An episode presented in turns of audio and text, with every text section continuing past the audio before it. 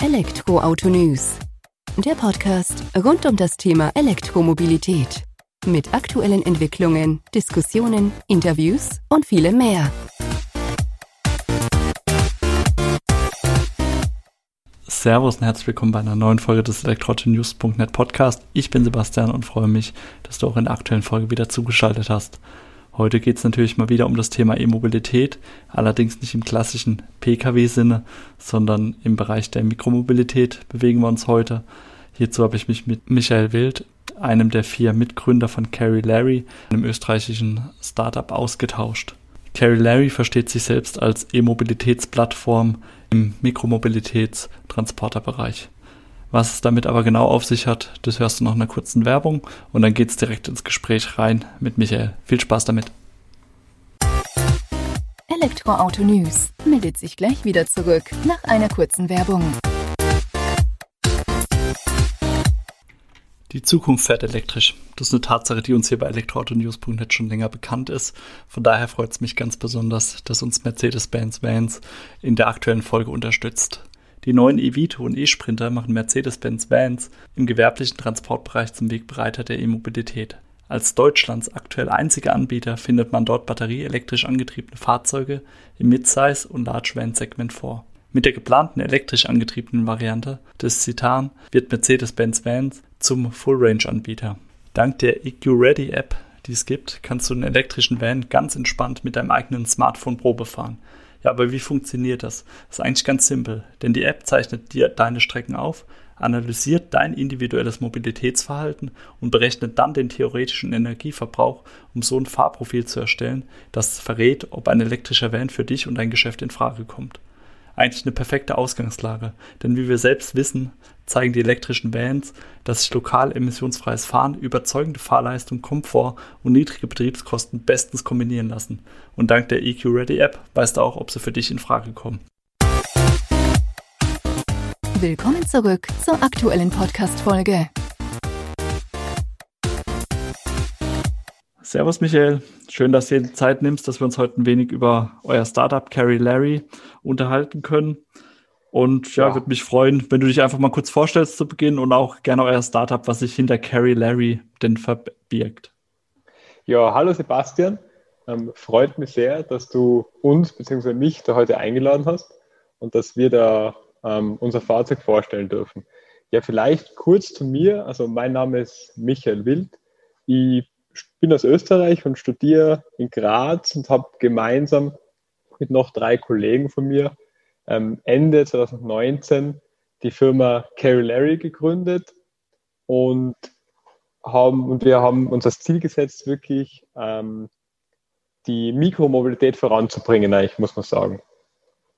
Und entstanden ist das ganze Projekt auf der Technischen Universität Graz, also wir sind eigentlich so ein bisschen ein Spin-off, kann man fast sagen. Und wir haben uns im Vorfeld schon viel hobbymäßig mit Elektromobilität beschäftigt, sind eben alle vier auch Mitglieder im Studentenverein der TU Graz, welcher sich eben mit nachhaltiger Mobilität beschäftigt, dem, dem DERA Eco Racing Team.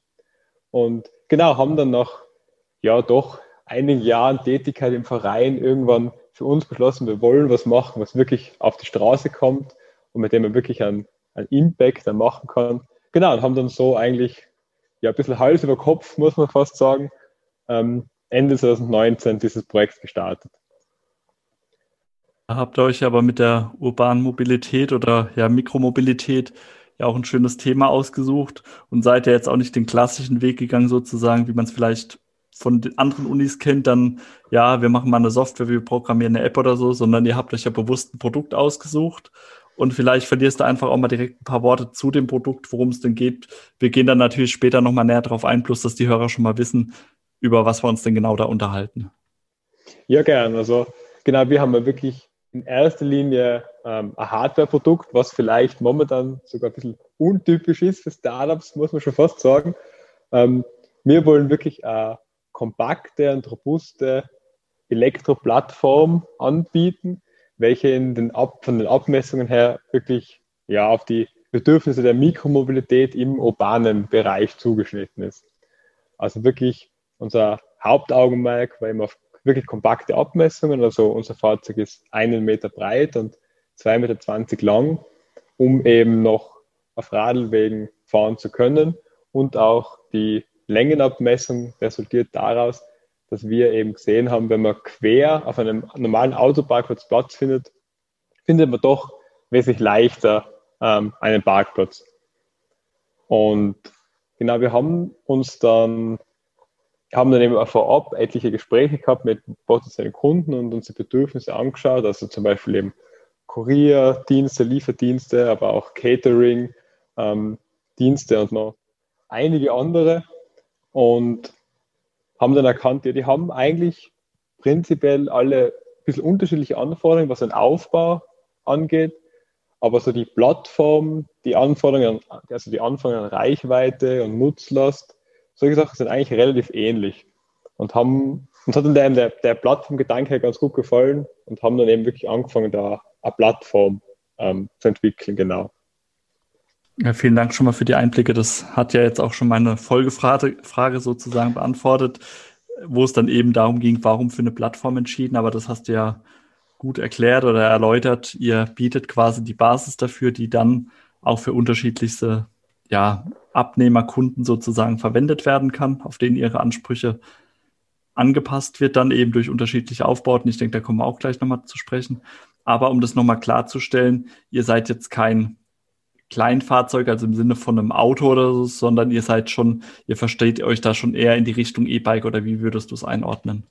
Genau, auf alle Fälle. Also wir, ähm, also aus der, aus der rechtlichen Sicht wollen wir prinzipiell zwei Varianten ähm, wollen wir anbieten. Einmal gibt es eben die E-Bike-Variante oder halt Pedelec-Variante, je nachdem, in welchem Land wir uns befinden. Also in Österreich haben wir die schöne Situation, muss man sagen, dass man auch ohne Treten quasi als wirklich als E-Bike in die Pedelec-Verordnung noch fällt, bis zu einer gewissen Maximalleistung. Und das natürlich auch besondere ja, Designfreiheit ermöglicht, würde ich mal sagen. Und die zweite Variante ist eben als doch als Leichtfahrzeug, als L6E, als leichtes Straßenquad, wie man so schön nennt, ähm, wo wir eben eine 45 km/h Variante anbieten wollen. Genau, aber es ist wirklich kein Auto, es ist wirklich von den Abmessungen sehr kompakt. Ähm, genau, und wir verstehen uns wirklich, wir wollen eigentlich wirklich eher an die Mikromobilität. Also unser Schwerpunkt ist ja wirklich eher Geschwindigkeiten bis 25 km/h. Wirklich kompakt und ja, langsam ist ein negatives Wort, aber ich würde sagen mal, die Geschwindigkeiten, die, die notwendig sind. Das ist ja auch der richtige Ansatz aus meiner Sicht. Man muss ja nicht immer noch mehr Tempo auf die Straße bringen, wenn dann auch weniger ausreicht um dann das genau, gleiche ja. Ergebnis zu erzielen. Da habt ihr schon genau, recht. So ist es. Ähm, ja, das heißt aber, ihr haltet euch das quasi offen, ob ihr da eben dann noch auf die leistungsstärkere Variante geht. Jetzt ist aber vielleicht, oder wie du ja schon eingeordnet hast, das Thema Geschwindigkeit eher zweitrangig. Wahrscheinlich ist ja eher der Faktor Reichweite und Alltagsnutzen sozusagen. Kannst du das denn ein wenig einordnen? Wie, wie viel kann ich denn mit meinem äh, Carrie Larry dann zurücklegen, wenn das Fahrzeug dann den gleichen Namen wie das Unternehmen trägt oder die Plattform? Ähm, ja, also wir bezeichnen unser Fahrzeug als, als unser Larry sozusagen. also das heißt da wirklich gleich. Ähm, ja, von der Reichweite her, wir streben so an 40 bis 50 Kilometer voll beladen im ähm, ja, urbanen Umfeld, weil das ist einfach die Reichweite, die eigentlich für eigentlich alle Kunden, mit denen, mit denen wir gesprochen haben, ausreichend ist. Also wir haben wirklich festgestellt, mehr Reichweite ist einfach nicht, nicht nötig. Und realisieren wollen wir das eben mit, einem, mit dem, wir haben zwei Akkus zu je 1,6 Kilowattstunden und die kann man herausnehmen, außerhalb vom Fahrzeug laden, aber wir haben auch ein Onboard-Ladegerät, um eben den Kunden die volle Flexibilität zu ermöglichen. Weil eben unser Feedback war, ähm, Viele sind sich noch nicht sicher, wo sie laden können. Haben sie einen Stromanschluss? Haben sie keinen Stromanschluss? Und da, deswegen haben wir uns dafür entschieden, da wirklich ein Onboard-Ladegerät einzubauen, für die, die Onboard laden wollen und aber auch herausnehmbare Akkus, für die, die herausladen wollen.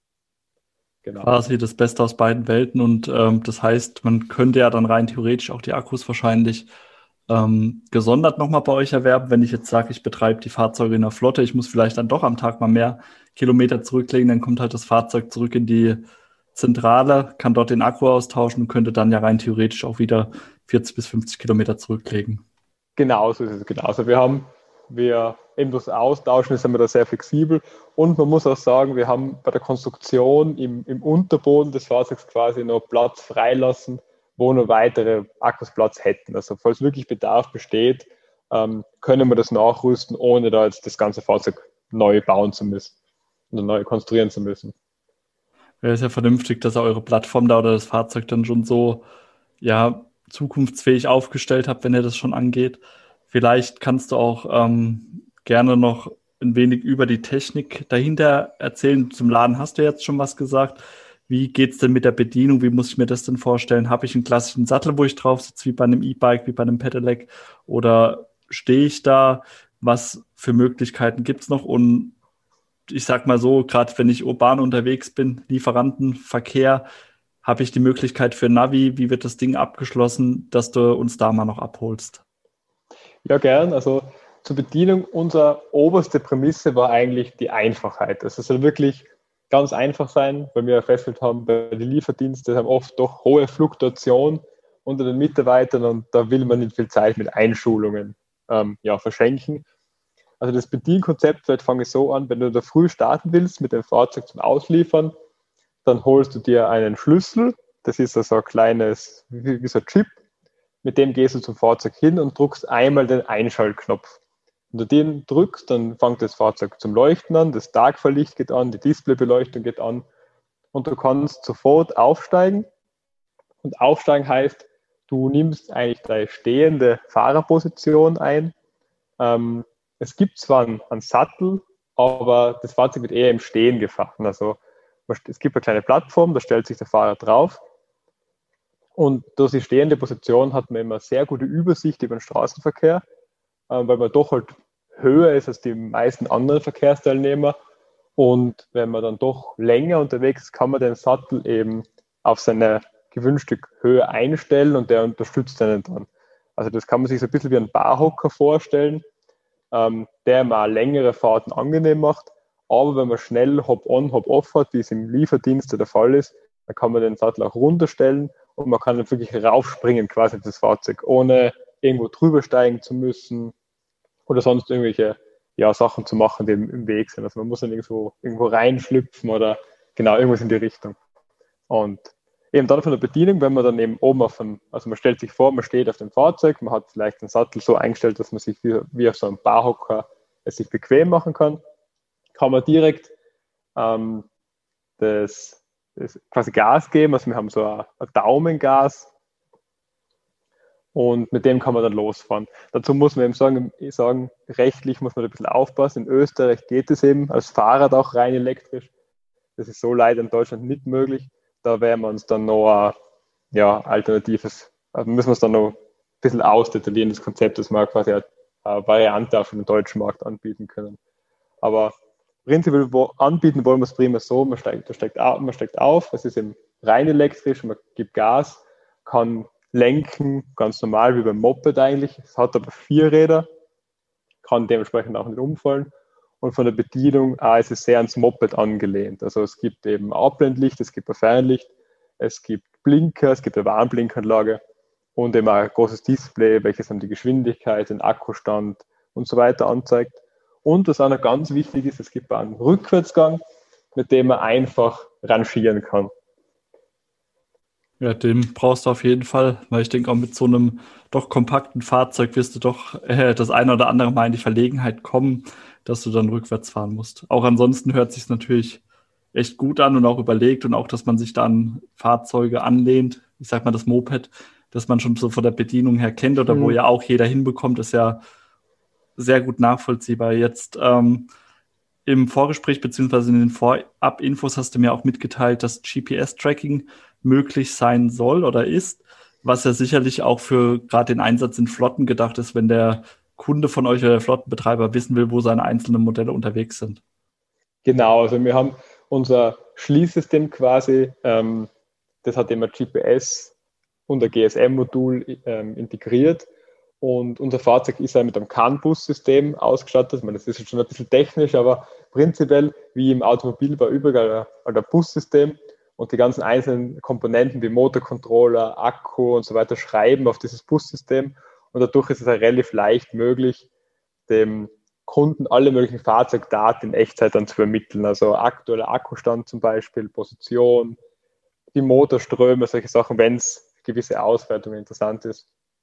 Und was wir auch implementieren, was wir vorgesehen haben zu implementieren, auch so Sachen wie Achslasten zum Beispiel zu vermitteln. Also, weil uns auch manche Kunden gesagt haben, ja, die, die Technik ist so neu und alles Einsatzgebiet ist so neu, sie wissen gar nicht so genau, wie viele Pakete werden wirklich transportiert, welches Ladungsgewicht hat man in der Praxis wirklich und dass wir da wirklich auch Daten sammeln können für die Kunden. Also das ist uns auch wichtig, dass man da wirklich, ähm, ja, ich würde mal sagen, im 21. Jahrhundert angekommen ist.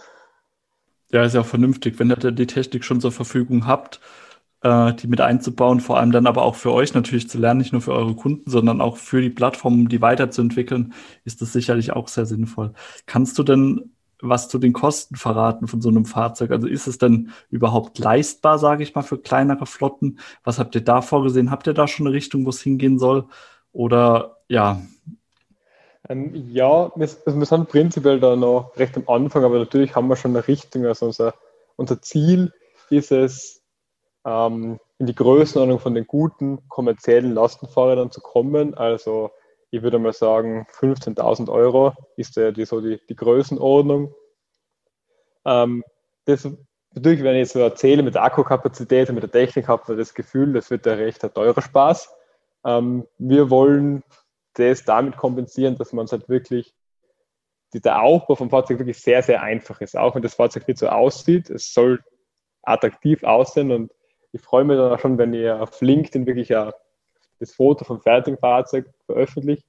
Ähm, da wird man sehen, es, das Aussehen war uns schon wichtig, aber trotzdem der Aufbau ist sehr, sehr einfach. Also sehr viele ganz einfache Blechteile, Blechbiegeteile, quasi zum, ja, kein einziges Frästeil, sehr, sehr wenige Drehteile, ähm, genau auch wenig Schweißteile, wirklich von der Fertigung sehr, sehr einfach, um den Rahmen und so möglichst günstig zu machen das Fahrwerk möglichst günstig zu machen, um dann noch ein bisschen ja, quasi Budget zur Verfügung zu haben, um andere Technik einzubauen. Ja, vielen Dank, Michael, dafür deine Ausführung. Und wie ist es? Bietet ihr das äh, den Carry Larry dann in Anführungsstrichen nur zum Verkauf an? Wollt ihr auch äh, Leasingmodelle, Langzeitmiete oder generelle Mietmodelle an den Start bringen, dann zumindest mal ja, in so nachgelagerten Stufen? Ähm, ja, wollen wir schon. Also wir wollen eigentlich mit Verkaufen anfangen, wenn es geht. Ähm, wenn wir durch Leasingpartner finden, wäre es, also wir sind auf alle Fälle auf der Suche nach Leasingpartnern, muss man ehrlich sagen, weil man das Feedback kriegt von vielen, vor allem von kleineren Firmen, die wollen halt nicht verständlicherweise sofort 15.000 oder 20.000 Euro investieren in ein Produkt, wo sie nicht wissen, ob sie es wirklich einsetzen können überhaupt.